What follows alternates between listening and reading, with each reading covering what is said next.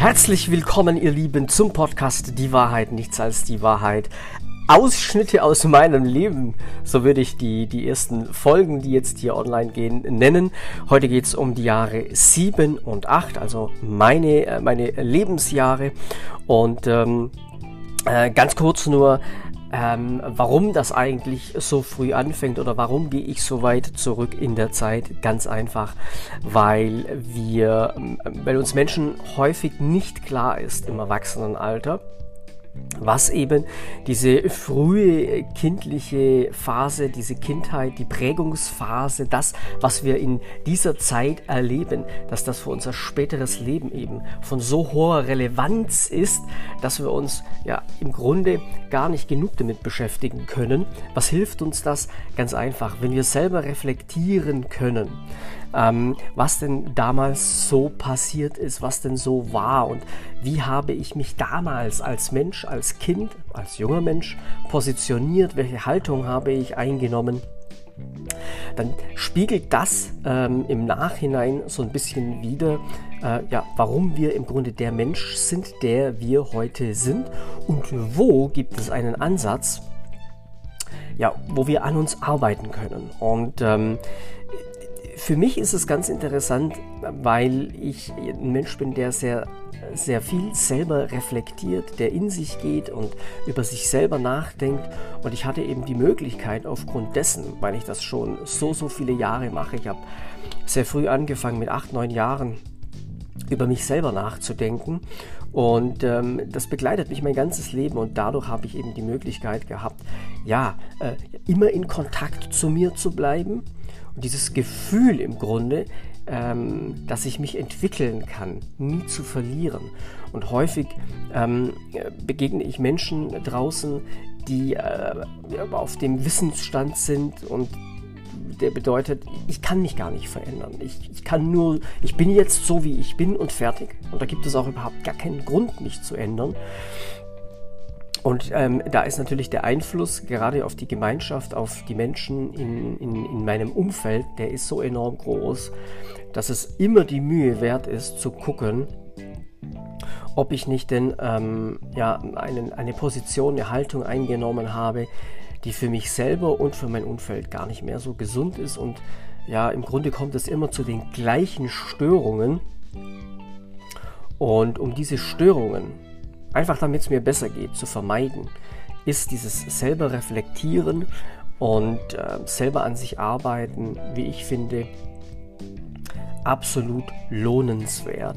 So, jetzt allerdings geht es weiter hier mit der Wahrheit und zwar die Lebensjahre 7 und 8.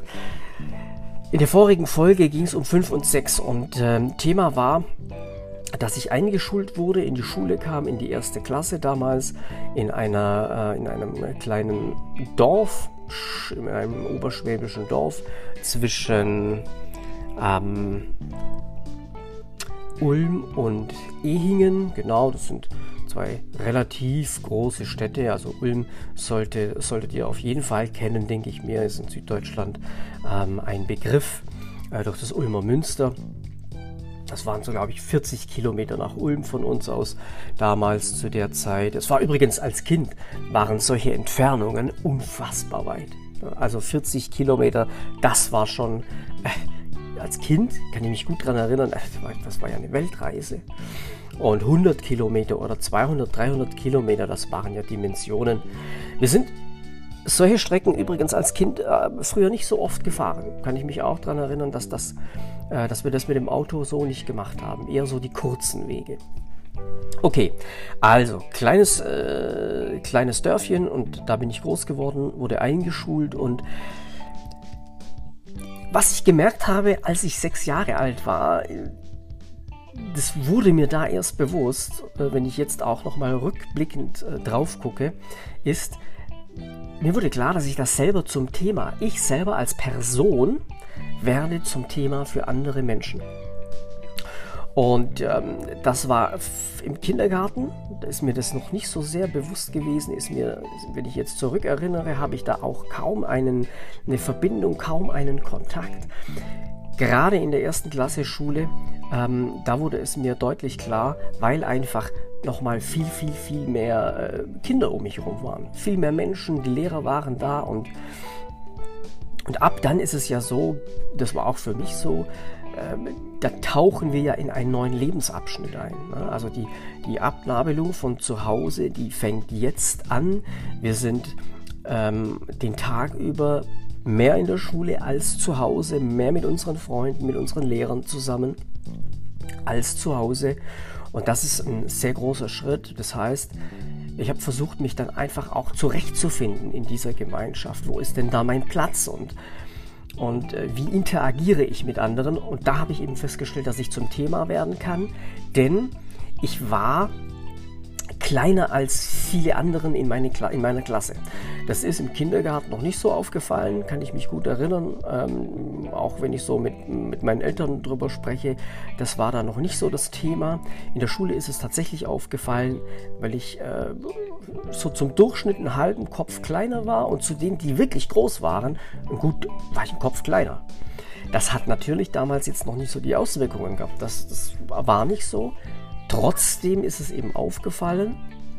Und ähm, weil es für mich auf einmal oder im späteren dann so ein starkes Thema wurde, ähm, denke ich mir einfach, dass es auch damit zu tun hat, ähm, dass mir das so im Gedächtnis ist, dass es eben dort zu der Zeit schon angefangen hat, als ich eingeschult wurde, wenn zum Beispiel ein Klassenfoto gemacht wurde, ne, dann hieß es immer, hier Andreas, komm, du bist klein, geh nach vorne die Kleinen nach vorne. Und bei den Kleinen war ich immer mit dabei. Und im späteren, in den späteren Jahren, gerade in der Schule, also als ich 7, 8, 9, 10, 11, 12, 13, 14 war, war ich immer ähm, kleiner als die anderen. Also ich war ich war immer einen halben Kopf kleiner, einen Kopf kleiner als die, die wirklich schon sehr groß waren. Und es ist, das ist aufgefallen. Ne? Ich hatte, ich war immer ähm, so auf Mädchengröße. Ne? Also ich habe im Grunde so eine klassische Mädchengröße erreicht in meinem, in meinem Wachstum.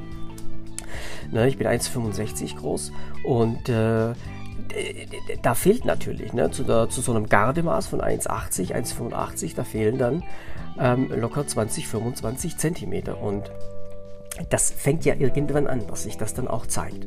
Und da habe ich gemerkt, ähm, dass ich das nicht so gut finde. Also ich fand das nicht so gut, dass, es, dass das zum Thema wurde, dass ich so als Person, weil die Körpergröße, das ist ja ganz stark ne, mit, mit, mit, mit uns verbunden und verknüpft und ähm, wenn andere Menschen, wenn andere Kinder das zum Thema machen, dann wird das natürlich schon interessant, weil ich mich da ja kaum wehren konnte.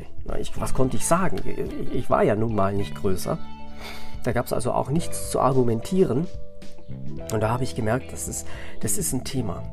Und gerade dann, äh, wenn wenn es mal Streit gab, wenn, wenn, wenn ich mich mal nicht mit jemandem verstanden habe, dann ist es eben auch so, dass das Umfeld und gerade äh, Kinder ähm, ein, einfach so, sa so sagen, was ihnen einfällt. Ne? Und dann fallen halt schnell ja so Reduzierungen wie Winzling, wie Zwerg oder sowas. Ne? Und das, das, das weiß ich das hat mich damals stark verletzt. Also das ist wirklich so ein Thema, wo ah, das, hat, das, hat, das hat mir wirklich wehgetan. Und ähm, ich hatte damals auch nicht, also da konnte ich kaum dagegenhalten, argumentativ. Außer mal zu sagen, ja, ich bin klein und du bist dumm. Nur das hat ja keine Auswirkungen. Ne? Also wenn jemand auch ähm, so energetisch aufgeladen ist und das auch so richtig rüberbringt, dann äh, lässt er sich natürlich auch dann von einer, ähm, na, von einer äh, äh, Beleidigung, die zurückkommt, ne? Wenn ich sage, du bist dumm, äh, lässt er sich auch nicht beeindrucken. Also das war auf jeden Fall ein Thema und es wurde immer mehr zum Thema. Ist mir allerdings im Alter von sechs schon aufgefallen. Und ansonsten war es ja so, wir waren umgezogen und meine, meine Mama, die erwartete tatsächlich dann auch unser, ähm, unseren jüngsten Bruder Also das äh, äh, dritte Geschwister von uns. Ich hatte, ich hatte zwei Schwestern schon, Sandra, Niki und unser Bruder, der sollte dann, als er geboren wurde, das war dann 94, da war ich acht Jahre, ähm, da, der sollte dann Tobias heißen. Und da war meine Mama schwanger. Also es ist viel passiert zu der Zeit. Meine Einschulung, ähm, wir sind umgezogen, meine Mama wurde schwanger mit ihrem vierten Kind und mein Vater hat eben den Job gewechselt.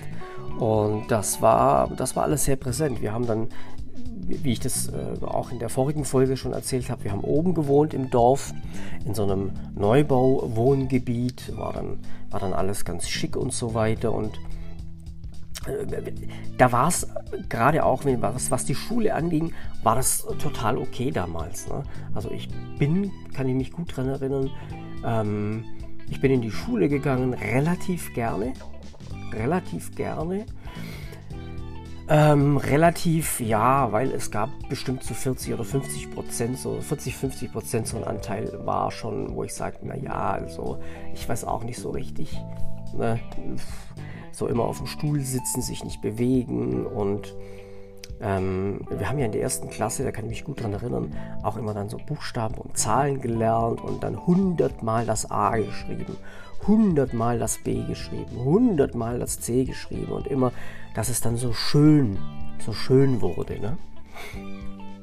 Und äh, das war, war auf jeden Fall eine fordernde Zeit für mich, weil so dieser Übergang vom vom Spielen, ne? vom Draußensein, vom, vom jeden Tag Abenteuer und ähm, so richtig gefordert wurde ich nicht, sondern ich habe mich selber beschäftigt mit Freunden äh, und dann auf einmal tatsächlich etwas tun, was jemand anders von, von mir möchte. Das äh, das war schon etwas Beeindruckendes, ne? auch auf mich. Und Lehrer waren, waren, da kann ich mich auch gut erinnern, Lehrer waren Autoritätspersonen.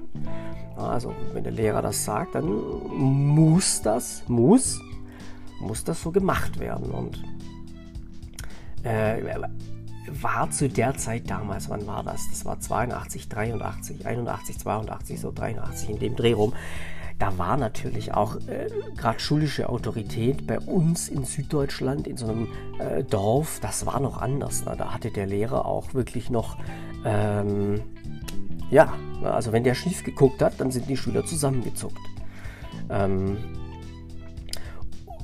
was noch interessant ist, und das ist ganz, ganz spannend, ähm, und das bleibt mir auch, äh, wird mir immer im Gedächtnis bleiben. Und deshalb ist es auch ne, jetzt so in der, äh, Rück, äh, im Rückblick für ganz viele auch interessant, was da so die Kleinigkeiten sind, die uns Menschen auch formen und die uns im Gedächtnis bleiben und die etwas mit uns machen. Wir haben von unserem Lehrer, wir hatten dann, als ich in die zweite, zweite Klasse gekommen bin, wir hatten einen Klassenlehrer, das war ein Mann, und der war sehr Testosteron geladen, würde ich das mal heute sagen. Ne? Also der war wirklich bis oben, ähm, Unterkante, Oberlippe, Oberlippe, Unterkante, war der gefüllt mit Testosteron. Und wenn dem was nicht gepasst hat, dann hat der Ohrfeigen verteilt.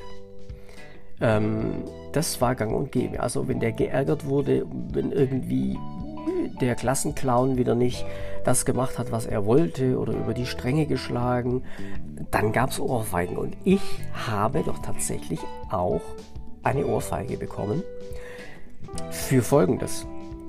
Ähm, meine Mama hat mir immer Pausenbrote gemacht. Damals Pausenbrote. Ne? Also nichts kaufen oder so, sondern morgens Mama macht Pausenbrote, die werden dann eingepackt in Folie, kommen in die Schultasche und damit geht es zur Schule. Und meine Mama, die war Leberwurst-Fan. Und ich war kein Leberwurst-Fan. Wie gesagt, wir hatten so ein, es war, es war eine klassische, ein klassischer Familienaufbau. Vater war so der Leitwolf. Ähm, Mama kümmert sich um das Wohl.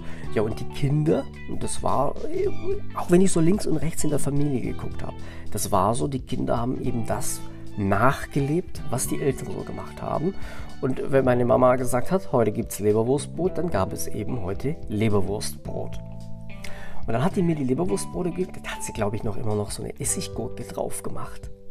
Und was ich gar nicht mochte als Kind, ähm, mit sechs, sieben Jahren, war Leberwurst. Ich mochte keine Leberwurst. Also Leberwurst, mit Leberwurst konnte man mich jagen. Ich glaube, meine Mama hat es einfach nicht wirklich wahrgenommen. Jedenfalls habe ich regelmäßig Leberwurstbrot gehabt mit einer Gurke drauf und oh. so. Diese Brote, die habe ich dann im Schulranzen gelassen. Ich hätte natürlich schlau sein können, ne? hätte die verschenken können, hätte die an die Enten verfüttern können oder hätte die ganz einfach der Biokompostierung zuführen können. Das habe ich aber nicht gemacht. Als Kind habe ich nicht so weit gedacht, sondern ich hatte irgendwann zwei oder drei Leberwurstbrote in meiner Schultasche. Und die haben dann natürlich, äh, die sahen in ihrer Folie, die waren in Folie eingepackt, die sahen aber nicht mehr so toll aus. Und jetzt hat unser Klassenlehrer Folgendes gemacht. Der hat die Schultaschen kontrolliert. Der hat einmal in der Woche kontrolliert, wie sehen denn die Bücher aus, haben die Eselsohren, haben die Knicke also an den Ecken, wurde da reingekritzelt, da wurden die einzelnen Hefte durchgeguckt, also hier das Matheheft, Deutsch und so weiter, ne? ob das alles ordentlich geschrieben ist, ob da Knicke drin sind, ob da Flecken drauf sind. Da wurde die Schultasche, also das, äh, na, ähm, hier die Stiftetasche, wie hat man bei uns gesagt? Mäppchen, ganz genau. Ähm, das Mäppchen für die Stifte, das wurde kontrolliert und er kontrollierte, ob die Farben, die Bleistifte und die Buntstifte alle angespitzt waren. Das hat der kontrolliert. So. Und bei der Kontrolle der Schultaschen alles ausräumen und dann habe ich ausgeräumt. Es musste alles auf den Tisch gelegt werden. Zwei Leberwurstbrote. Die schon so, ja, die waren da schon ein paar Tage drin. Die waren also schon hart, ne? Und ja, und da kann ich mich gut dran erinnern. Wie alt war ich da? Ja, das, da, da war ich sieben. Sieben, acht, so um den Dreh rum. Dann hat er gesagt, äh, Andreas, nimm bitte deine Brille ab. Brille kommen wir gleich dazu. Nimm bitte deine Brille ab. Habe ich meine Brille abgenommen und dann hat er ausgeholt und mir eine Ohrfeige verpasst. Ah, so richtig, ne? Also nicht einfach nur äh, so angedeutet, du, du, du, sondern es gab dann einfach eine schöne, dicke, saftige Ohrfeige. Und der andere hat eine bekommen, weil Flecken auf dem Heft waren, der andere hat eine bekommen, weil die Stifte nicht angespitzt waren. Also das, und das Interessante ist als Kind, ne? da erzählst du das zu Hause ja nicht. Ich habe das zu Hause nicht erzählt. Ich habe nicht gesagt, ja, ich habe ja eine Ohrfeige bekommen, ne? Weil dann hätte ich als Kind ja auch erzählen müssen oder sollen, dass ich zwei Brote in der Schultasche hatte und da wusste ich nicht, wie meine Mutter oder meine Mama reagiert. Da hätte ich jetzt nicht gewusst, ob die sagt, ja, okay, ist ja nicht so schlimm oder wie hätte sie überhaupt reagiert, ne? Also, wenn ich sage, der Lehrer hat mich geohrfeigt, hätte sie gesagt, was ist denn das? Unverschämtheit, ich gehe in die Schule oder hätte sie gesagt, ja, recht hat er. Das konnte ich als äh, sieben, achtjährige überhaupt nicht einschätzen. Also haben und das weiß ich von, den, von, von, von meinen Schulfreunden damals auch. Da, da haben wir drüber geschwiegen. Ne? Und so konnte der Lehrer einfach auch dann seines Amtes walten. Das, das ist auch so. Ne? Also heute sage ich, ich würde, ähm, ich würde ein Kind, ich, wir machen es bei unserer Tochter auch so, wirklich so erziehen, dass sie diese Wertschätzung erfährt, wenn sie, wenn, wenn sie etwas nicht mag, wenn ihr etwas missfällt, dass sie das auch wirklich kommuniziert und es bekannt gibt, weil nur so könnten wir als Eltern ja draufkommen, dass da irgendwo irgendwas im Busch ist. Und ich selber habe damals gar nicht realisiert, dass ich das hätte zu Hause sagen können, sondern wir haben das verheimlicht. Ne? Wir haben gedacht, oh, Ohrfeige vom Lehrer ist doof, erzählst du zu Hause lieber nicht, kriegst du noch eine Ohrfeige. So, so, so in der Richtung, ne? So, über die Brille wollte ich sprechen. Ähm, genau das war es natürlich. Ich hatte sehr früh eine Brille. Das ist mir jetzt, äh, wird mir jetzt auch wieder bewusst. Ich habe mit fünf Jahren, da war ich also im Kindergarten, da habe ich die erste Brille bekommen. Fragt mich nicht warum. Ich zweifle heute tatsächlich an, dass das nötig gewesen wäre. Ich weiß nicht warum, auf jeden Fall habe ich eine Brille bekommen und die habe ich getragen. Und zwar zwei unterschiedliche Brillen. Eine so für den, für den Tagesbedarf, für den normalen Gebrauch und eine Sportbrille. Und was auch auffällig war, und äh, das hatte ich im Kindergarten auch schon erfahren, ähm, andere Kinder, ich war, war ja ein Ausnahmefall, es war ja nicht normal, dass Kinder eine Brille hatten. Zu dieser Zeit war mir, also da, da, da war ich wirklich äh, ähm, ein Ausnahmefall. Auf jeden Fall äh, Brillenschlange. Das hat mich auch beeindruckt. Ne? Also gerade diese Dinge, die von außen kommen, an denen ich wenig ändern konnte. Das hat mich stark beeindruckt. Brillenschlange, also so äußere Merkmale, ne, auf die ich dann reduziert wurde, ging dann auch in der Schule weiter. Also gerade erste Klasse, zweite Klasse war das auf jeden Fall ein Thema. Wenn jemand albern sein wollte, wenn jemand so die Aufmerksamkeit auf sich ziehen wollte, dann hat er einfach ähm, äh, Brill mich Brillenschlange genannt und dann waren die Lacher natürlich immer auf der Seite äh, der Personen. Also so ist ein bisschen erkennbar, ganz interessant also, wie ich da zum Thema wurde und wie ich mich selber dazu positioniert habe. Ich habe mich zu der Zeit damals noch nicht wirklich positioniert. Ich habe aber gemerkt, es macht was mit mir. Ne, ich, ich finde das nicht gut. Ich, ich möchte das nicht. Ähm, auf der anderen Seite hatte ich ja auch in Erfahrung, oder wenn ich so rechts und links geguckt habe, habe ich ja auch wahrgenommen, ähm, dass andere im Grunde ganz unbehelligt blieben. Die wurden gar nicht zum Thema. Und das ist jetzt auch was ganz genau, ganz wichtiger Punkt, den möchte ich auch ansprechen. Mhm. Ich war ein sehr ruhiger Junge. War ein sehr ruhiger Junge. Also, äh, ich habe mich immer so einen halben Meter an die Seite gestellt und erstmal geguckt. Erstmal geguckt, was passiert da so, hab mal eingeteilt, aha, da ist so der, der Leader, das ist das, das ist das, hier könnte ich, okay, mh, aha. Hab geguckt. Ich habe natürlich auch mitgelacht, wenn es lustig wurde. Ne? Wenn, wenn irgendwie Action war und war ich natürlich auch dabei. Nie ganz vorne, also nie an vorderster Stelle. Immer so eher im, im, im, im hinteren Drittel, um einfach auch ähm, ja, wie, wie, wie, wie, mag ich das heute nennen? Ja, um so äh, reaktionsbereit zu sein. Ne? Um auch so ein bisschen zu antizipieren. Ähm, das Wort kannte ich damals nicht. ähm, was passiert denn als nächstes? Ne? Ich wollte schon so ein, so ein klein wenig auch die Kontrolle darüber haben und bin deshalb nie blindlings irgendwie in was reingelaufen, sondern ähm, habe äh, vorher immer so ein bisschen geguckt und mich orientiert. Und das hat eben dazu geführt, dass ich äh, ja doch eher ruhiger war. Ne? Ruhiger. Ähm, aufgrund der äußeren Einflüsse, wie das ich zum Thema wurde, mit der Brillenschlange, ne? mit ähm, meiner Größe. Ähm,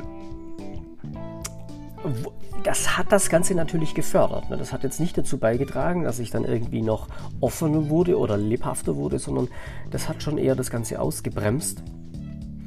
Ähm, weil, und das wissen wir ja auch, äh, es gibt natürlich gerade in dem Alter gibt es richtige Raketen. Na, die sind voll, voll vorne dabei, immer energiegeladen, immer äh, zu einem Schabernack bereit und ähm, weiß ich gut, also äh, da habe ich nicht dazugehört.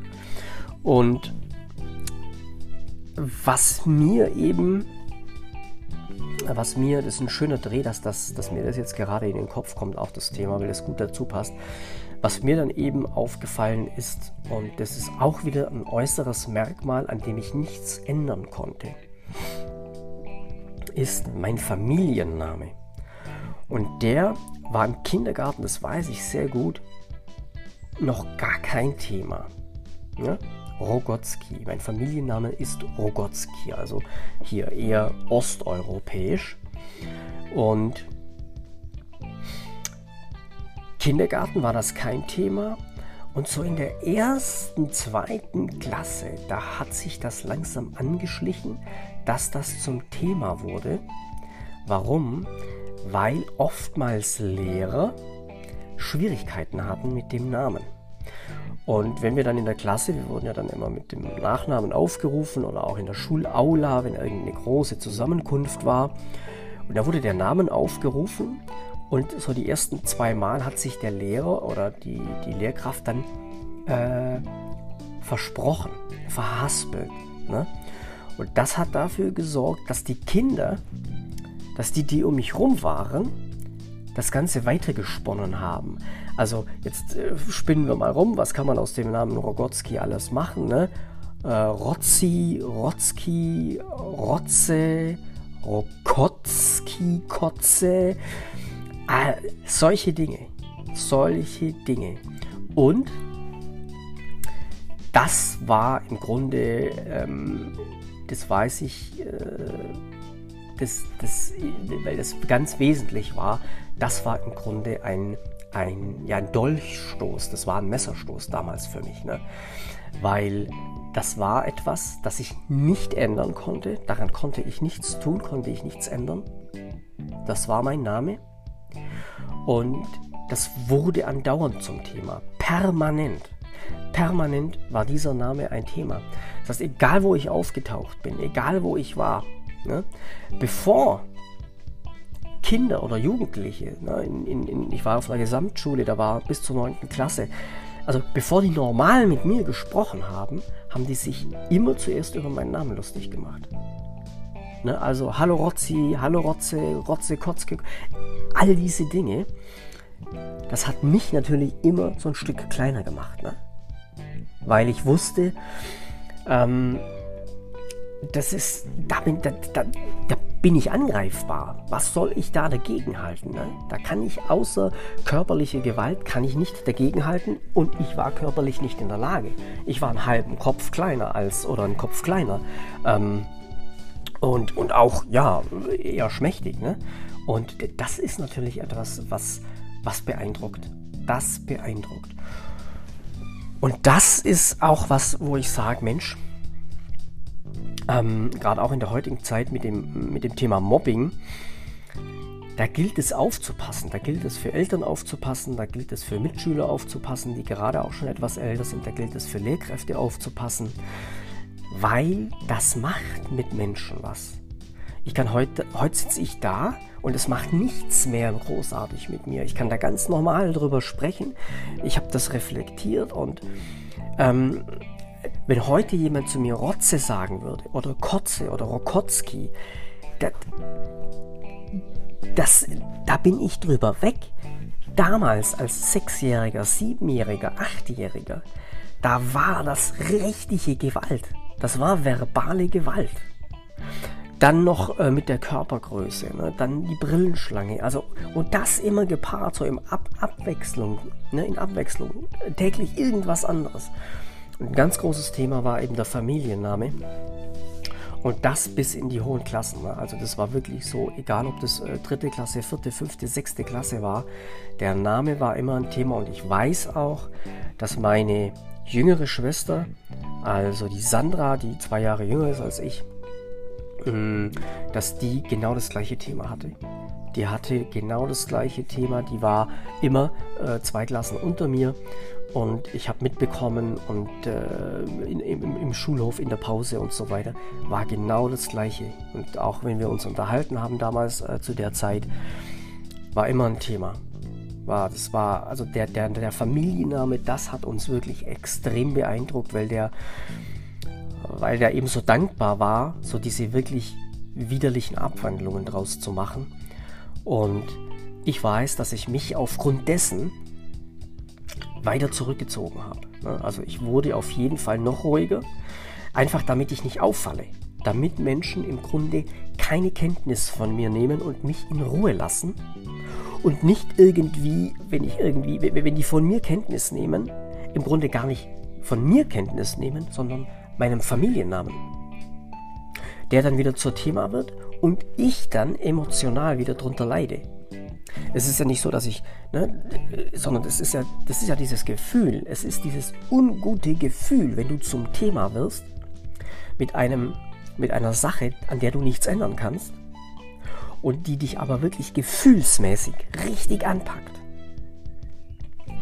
Und da gilt es wirklich aufzupassen und da bitte ich ähm, äh, oder da appelliere ich, da appelliere ich wirklich gut dran aufzupassen und auch an jeden, der das mitbekommt und äh, da zu intervenieren, da dazwischen zu gehen und hier für Sensibilität zu schaffen, ähm, weil es eben mit Menschen was macht. Und das hat mit mir was gemacht. Und aufgrund dieses dieser Entwicklung und aufgrund dieser Verhaltensweise ähm, von meinen Mitschülern mir gegenüber, habe ich mich positioniert.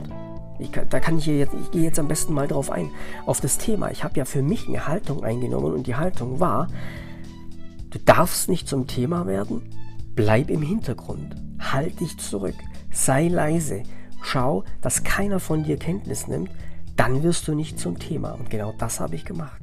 Schon in diesem jungen Alter. Ich meine, wir Menschen sind da ja total fix im Lernen und können das umsetzen. Und das habe ich gemacht. Und äh, das ist halt, das ist nicht so ganz einfach. Ne? Und ich weiß, und das ist halt auch etwas, ne?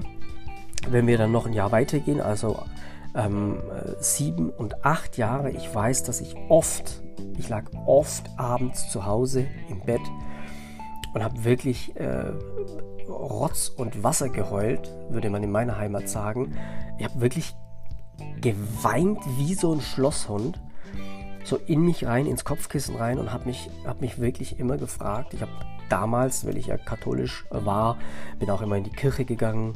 Da kann ich ja auch noch in den weiteren Folgen erzählen. Ähm, habe ich immer äh, zum lieben Gott äh, gebetet und habe hab ihn gefragt, was, warum passiert mir das? Warum, was kann ich dagegen machen? Warum ist das so? Lieber Gott, kannst du nicht machen, dass das aufhört? weiß ich. Ich bin da wirklich, also ich habe in dem Alter echt viel geweint. Regelmäßig lag ich da dann ähm, abends in meinem Bett und bevor ich eingeschlafen bin, habe ich mich so in Schlaf geweint. Äh, Gerade wenn es auch wieder ein schlimmer Tag war, ne? wenn das wirklich wieder Thema wurde und wenn das nicht aufgehört hat und äh, das, das beeindruckt Menschen. Und ähm, wenn wir erwachsen sind, denken wir häufig, wir haben alles unter Kontrolle. Wir können uns völlig steuern und wir sind uns allem bewusst. Und genau das ist eben nicht der Fall. Wir sind uns diesen Verletzungen und diesen, dem Impact, der da früher passiert ist, den, den, dessen sind wir uns nicht bewusst. Der schwellt da noch und, ganz im Unterbewusstsein. Unser Unterbewusstsein ist riesig. Und da irgendwo hockt das. Und wenn uns irgendwas passiert im Erwachsenenalter, dann wird unter Umständen in einer Situation genau dieser Punkt, genau dieses Ereignis von damals wieder angetriggert. Und obwohl das gar nichts miteinander zu tun hat, kommen wir in die gleiche Gefühlslage. Das heißt, eine Gefühlslage von, ähm, äh, von Angst, eine Gefühlslage von existenzieller Angst, eine Gefühlslage von Wut. Ähm, und, und und das rührt eben nicht oder oftmals nicht aus der Situation, wie sie aktuell jetzt passiert, sondern ist zu suchen in der frühen Prägungsphase, als wir uns als Kinder in der Gemeinschaft positioniert haben. Und in meinem Fall war es ja so, ne, mit 6, 7, 8, ich war, da war die Phase eben Abnabelung von zu Hause, ähm, geht los und, äh, und dann die Position in der Gemeinschaft finden mit den Voraussetzungen, die ich da damals hatte, das war nicht so einfach. Ne? Also da ist jetzt auch noch nicht der große Super-GAU passiert, sondern es war im Grunde die Brille, meine Körpergröße und der Familienname. Ja, und das hat schon gereicht, um mich, um meine Leitlinien zu setzen, um mich in die Richtung zu drücken die ich mir selber ja gesucht habe. Es ist ja nicht so, dass die anderen zu mir gesagt haben, so Andreas, ähm, du stellst dich jetzt an Rand, du hältst dich jetzt ein bisschen bedeckt, dass du nicht zum Thema wirst. Nein, nein, das Umfeld hatte damit nichts zu tun. Ich habe für mich, das war meine Strategie, zurechtzukommen, ich habe für mich entschieden, ich halte mich zurück, ich halte mich bedeckt und ich gucke, schau einfach, dass ich nicht zum Thema werde. Und wenn du das dann nicht nur ein Jahr machst, nicht nur eine Woche oder einen Monat, du machst das nicht nur zwei Jahre, nicht nur drei Jahre, nicht nur vier Jahre, sondern du machst das fünf, sechs, sieben, acht, neun Jahre und länger. Das macht was mit uns Menschen. Und das sollten wir auf keinen Fall vergessen, gerade wenn wir uns selber im Nachgang betrachten. Was ist da so vorgefallen, was ist da passiert? Es sind auch oft nicht einzelne Ereignisse, sondern es ist das immer wiederkehrende, also ähnliche, ähnliche Muster, die immer wieder ablaufen und immer wieder kommen und sich dann manifestieren, also ganz fest in uns festsetzen. Und daraus bilden wir übrigens auch Glaubenssätze ab. Ne? Daraus bilden wir Glaubenssätze ab, wie ähm, ich bin nicht gut genug. Ne? Oder ich, die Gemeinschaft akzeptiert mich ja sowieso nicht. Ne? Und all diese Dinge. Und das war also auf jeden Fall eine ganz, ganz, ganz prägende Zeit, eine ganz prägende Phase. Für mich selber muss ich sagen, ich war trotzdem sehr motiviert.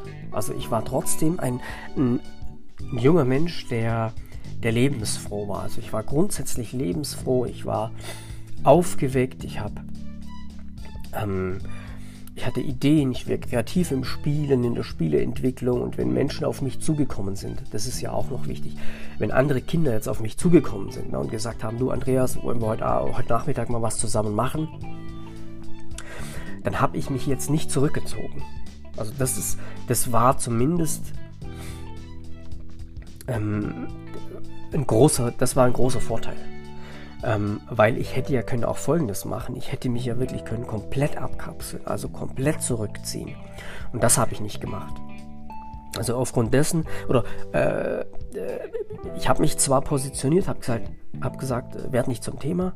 Wenn auf mich jemand zugekommen ist, gesagt hat, lass uns mal heute Nachmittag was machen, wollen wir uns treffen, wollen wir zusammen was äh, spielen, Abenteuer erleben, Spielplatz gehen oder so, ne, dann dann habe ich da mitgemacht, dann war ich da auch dabei und das war dann auch gut.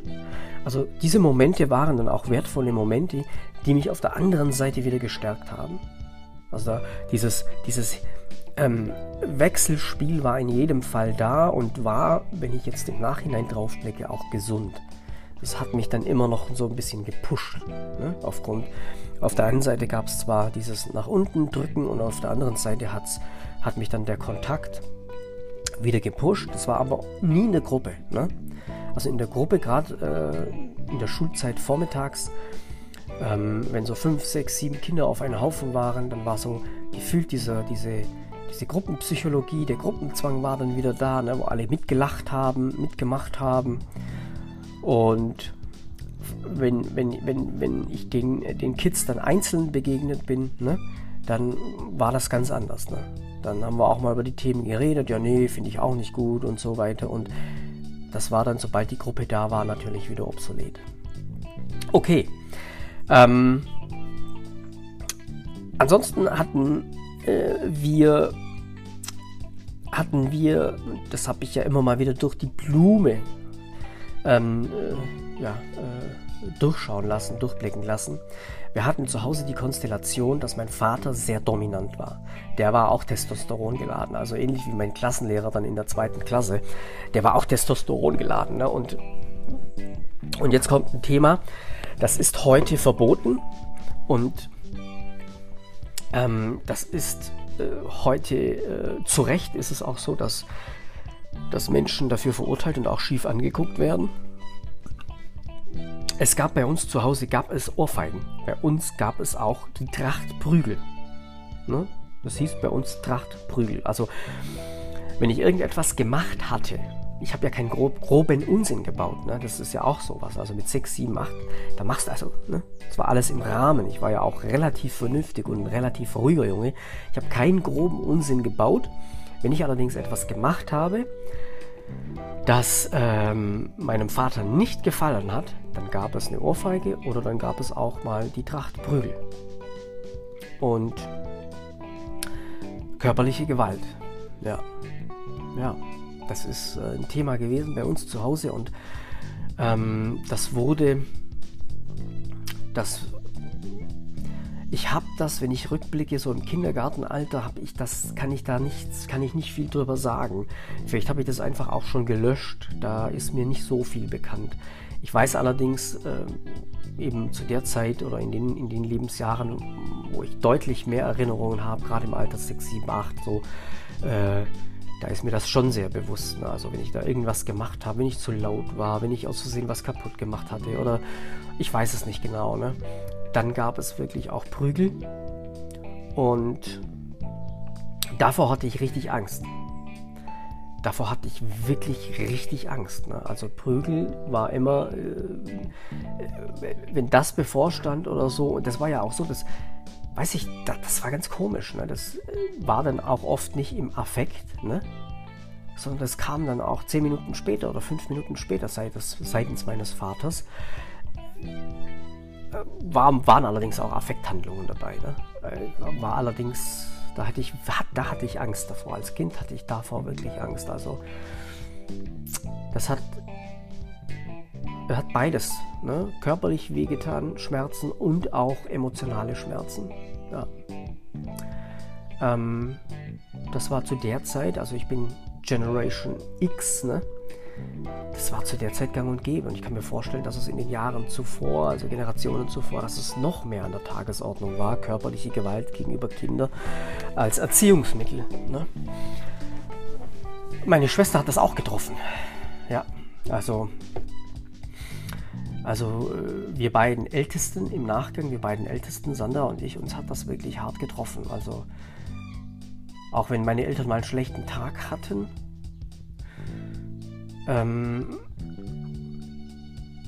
dann haben die das an uns auch dann abreagiert. Also wenn wir dann falsch reagiert haben, wenn wir irgendwas gemacht haben, was meine Eltern angetriggert hat, dann gab es eine Tracht Prügel.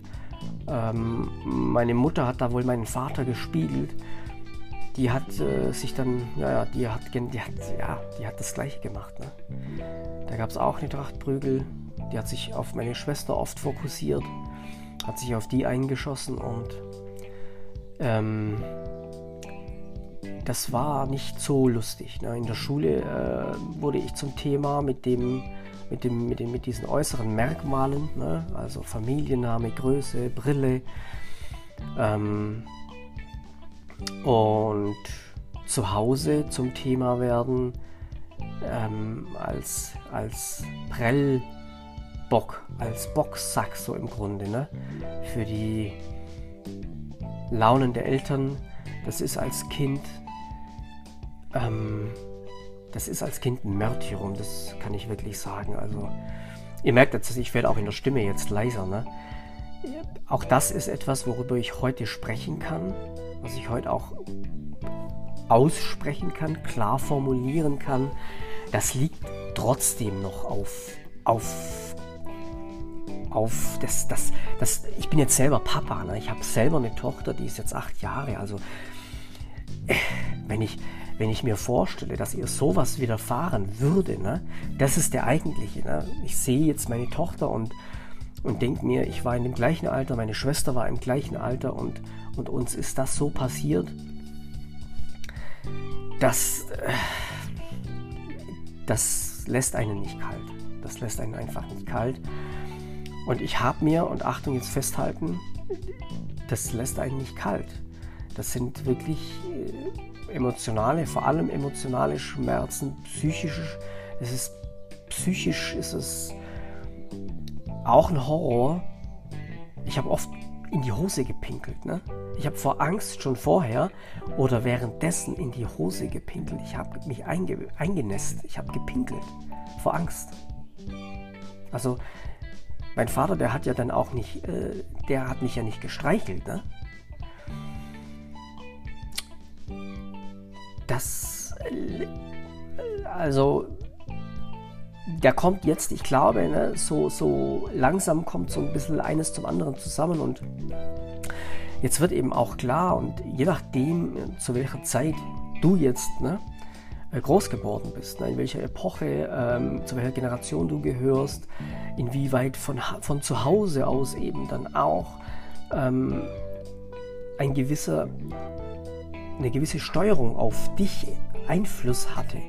Ja, das, das muss nicht, und das möchte ich ausdrücklich sagen, das muss nicht körperliche Gewalt sein, das kann psychische Gewalt sein. Das ist mindestens genauso schlimm, wenn nicht sogar schlimmer. Und das macht was mit uns Menschen. Und das lässt uns nicht kalt.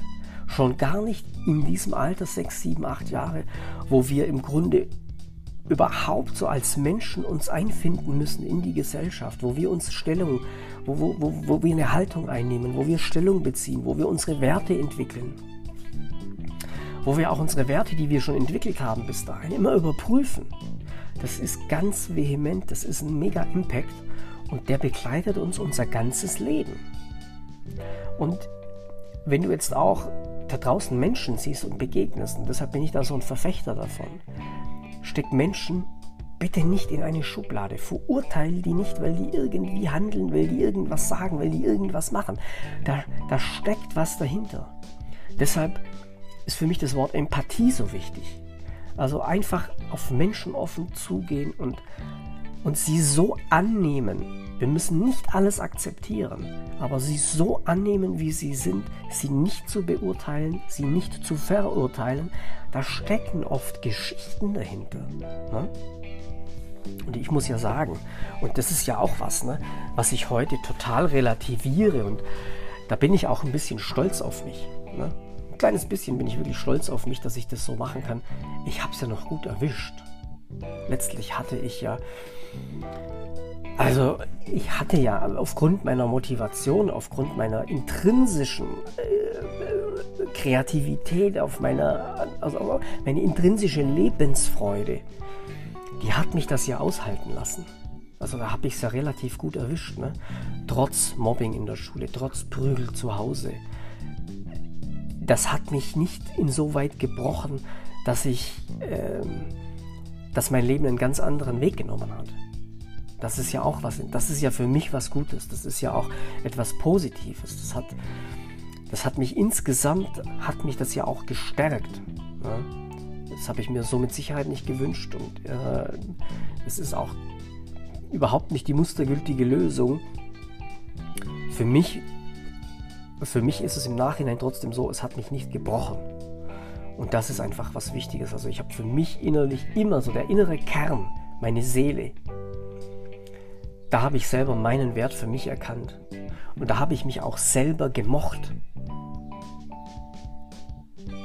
Und die Anerkennung eben im Außen immer zu suchen, ne? dann gerade auch zu der Zeit und die aber nicht zu bekommen oder oft zurückgewiesen zu werden da beziehen wir als Menschen ganz klar Haltung.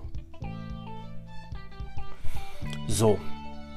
Und ähm, an der Stelle würde ich sagen, machen wir erstmal Schluss für heute. Ich meine, gerade wenn wir so in ein Leben von eines Menschen gucken, dann kommen wir natürlich ähm, auf, auf solche Themen, die so tief gehen und die auch wehtun und die auch schwer sind.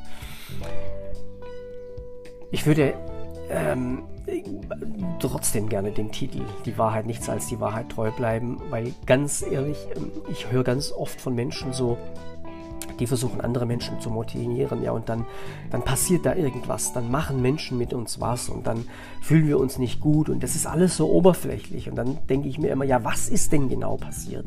Ja, warum, was für, wie stark muss es denn sein, dass es auf mich eine Auswirkung hat und und ich würde in dem Podcast ja wirklich eben so tief einsteigen und sagen, guck mal, das ist passiert. Die Handlung, das ist passiert, genau, wörtwörtlich ausgesprochen. Und das war die Konsequenz daraus. So dass, dass ihr euch auch ein Bild machen könnt davon, was ist denn bei euch selber passiert. Was ist denn bei mir passiert? Wie habe ich denn, was für eine Haltung habe ich eingenommen, welche Stellung habe ich denn bezogen und wie begleitet mich das heute noch in meinem Erwachsenenleben? Also wirklich so bildlich darzustellen und, und deshalb bleiben wir hier weiterhin bei der Wahrheit, auch wenn es schwer ist. Auch wenn es schwer ist. Ich weiß, das ist nicht immer einfach. Und jetzt mache ich wirklich Schluss. Ihr Lieben, ich danke dir, ich danke euch fürs Zuhören. Wenn euch der Podcast gefallen hat, wenn euch die, die Themen auch berühren, dann bewertet äh, den Podcast auch gerne. Um, ihr sorgt dafür, dass auch andere Menschen ähm, draufstoßen und äh, mit diesem Thema in Berührung kommen und, ähm, und vielleicht auch sich selber irgendwie wiedersehen und äh, widerspiegeln und so eine kleine Hilfestellung bekommen, wie sie denn selber mit ihrem eigenen Thema umgehen. Und ähm, wie gesagt, danke fürs Zuhören, vielen Dank für eine Bewertung und wenn ihr wollt, stellt mir sehr, sehr gerne Fragen, die ich dann beantworten kann. Tschüss, bis zum nächsten Mal.